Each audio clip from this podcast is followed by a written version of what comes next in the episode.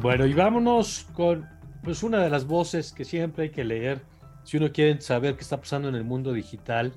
El doctor José Luis Orihuela, profesor, conferencista, autor de múltiples libros sobre estos temas y quien me da mucho gusto recibirlo aquí en la Universidad Iberoamericana. Profesor, qué, qué orgullo tenerlo por acá. Muy buenas tardes para usted.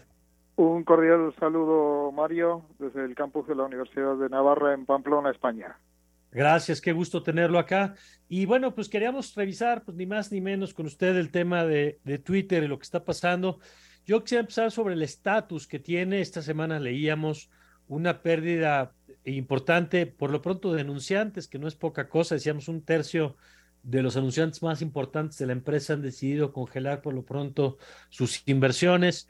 El plan de negocio que estaba, entre otras cosas, soportado, no sé si con razón o no, en el tema del pago para tener la autentificación, pues lo tuvieron que parar ante el desastre que generó por eh, empresas o validaciones falsas que generaron daños, incluso algunas farmacéuticas, por cuentas que se suplantaron y anunciaban cosas que no eran reales. ¿Cómo está viendo el estado de salud de Twitter, doctor? Bueno, Mario, la, la, toma de control de Twitter por parte de Elon Musk ha sido hasta ahora una sucesión de despropósitos, uh, comenzando por el modo tan despiadado en el que despidió a más de la mitad de la plantilla. Estamos hablando de posiblemente más de 3.500 personas en, en todo el mundo despedidas de la noche a la mañana eh, la gestión errática del sistema de verificación, ofreciéndolo primero a la venta en 20 dólares, eh, después en 8, eh, luego estableciendo un sistema paralelo de cuentas oficiales, eliminándolo, volviendo a ponerlo, eh, tuiteando de una forma en la que el CEO de la compañía parece un troll.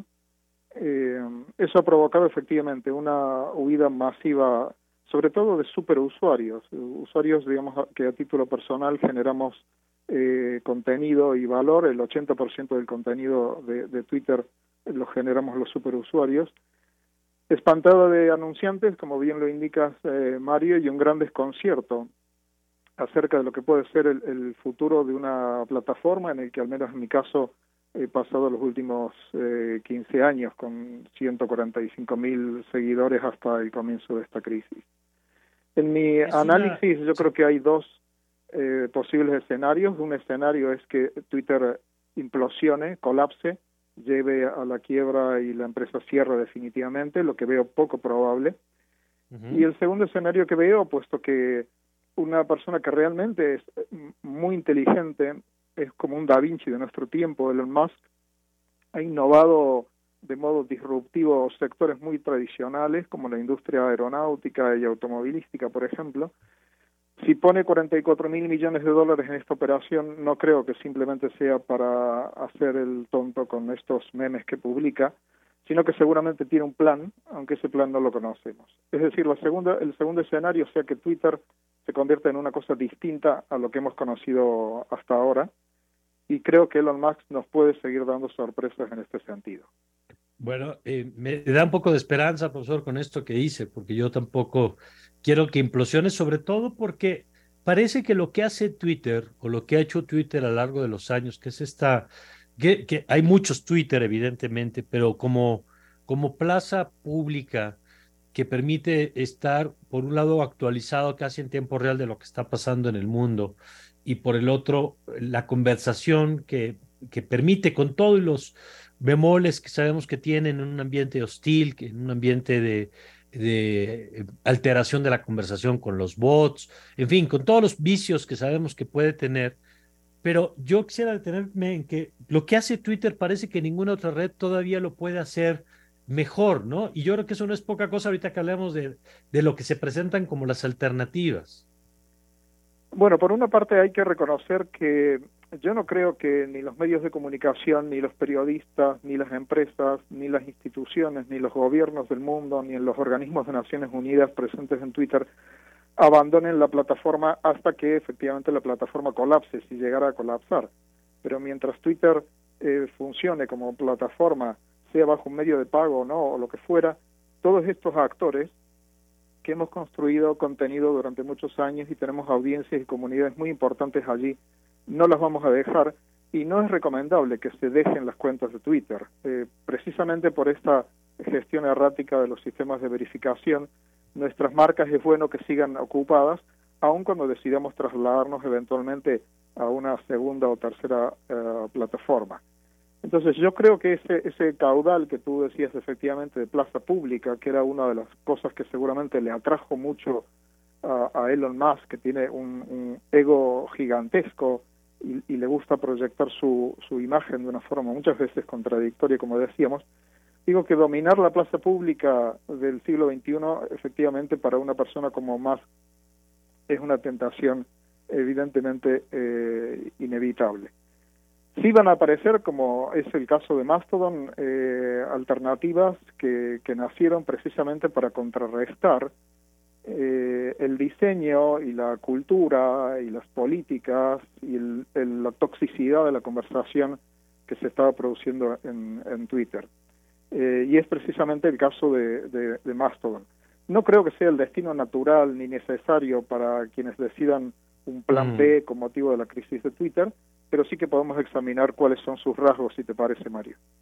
Sí, me parece importante porque el otro día platicábamos con Carlos Colari de, de estos temas, con el profesor Scolari, y decíamos, bueno, cómo pues cada plataforma genera conductas distintas y, y si Twitter, digamos, hoy todos entendemos que facilita la inmediatez, que facilita la conversación de múltiples temas, ¿qué hace una plataforma como Mastodon, donde muchos han ido o hemos ido pues por lo menos abrir la ventanilla y decir, oigan, ya estoy aquí, aunque todavía no entienda muy bien la lógica de este espacio. De acuerdo, vamos a intentar explicarlo, eh, Mario. Inevitablemente tenemos que tener a Twitter como referencia a la hora de hablar de Mastodon, no solamente por esta crisis, sino también por razones eh, históricas.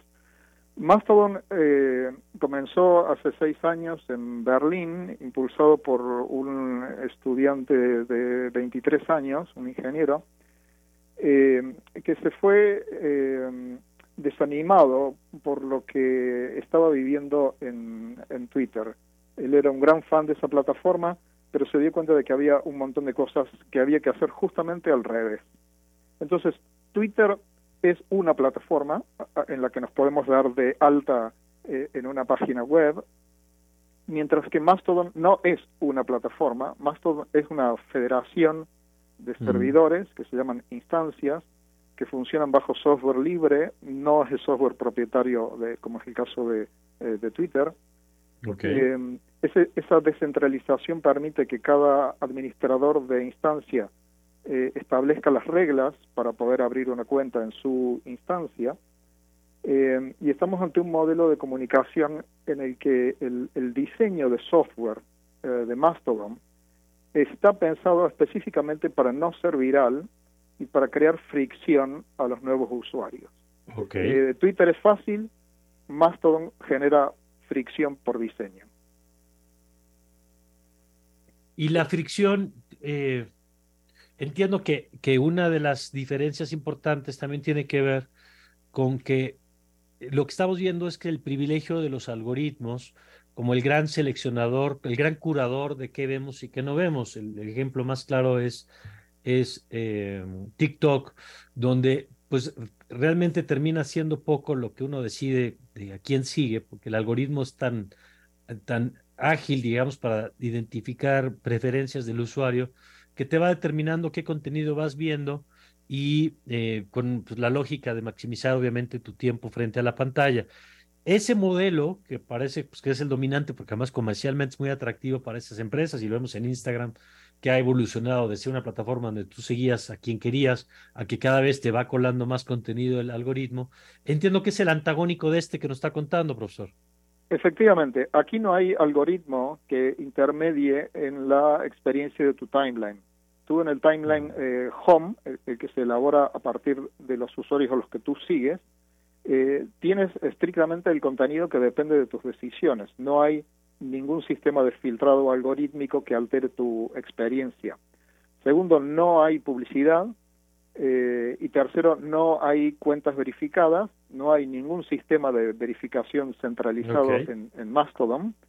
Cuando usted vea, por ejemplo, eh, junto a un el nombre de usuario de, de, alguna de las instancias de Mastodon, eh, un badge azul o verde o rojo no significa absolutamente nada. Es decir, se puede poner eso con un sencillo código, es simplemente un emoji que pone el, creador de la cuenta. Eh, y cuarto, no hay tendencias eh, centrales, no hay eh, trending topics centrales. Tú tienes el trending topic de tu propia instancia, es decir, del, servidor o del nodo en el que has abierto tu cuenta.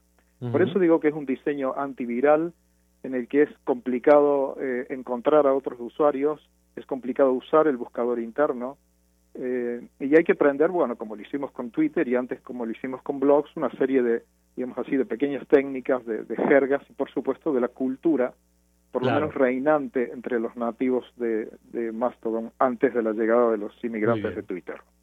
Pues muy claro, profesor, lo que nos explica con las con los pros y las dificultades que pueda tener esta plataforma para para hacer la, el destino, digamos, de esta migración, que como bien nos dice, pues se ve difícil por lo que sigue ofreciendo Twitter al día de hoy, que ojalá lo mantenga mucho tiempo.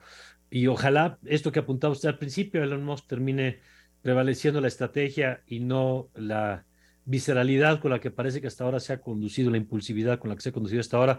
Profesor, gracias, qué gusto tenerlo por acá y ojalá podamos seguir conversando. Gracias, Mario. A vuestra disposición. Un cordial saludo a los oyentes de Radio Ibero 90.9. Muchas gracias, el profesor José Luis Orihuela desde Navarra, uno de los autores que usted tiene que seguir sí o sí, si quiere entender mejor lo que pasa con el mundo digital, lo puede seguir en arroba jlori, José Luis Orihuela, búsquele usted libros, eh, artículos, la verdad es que es de las voces obligadas.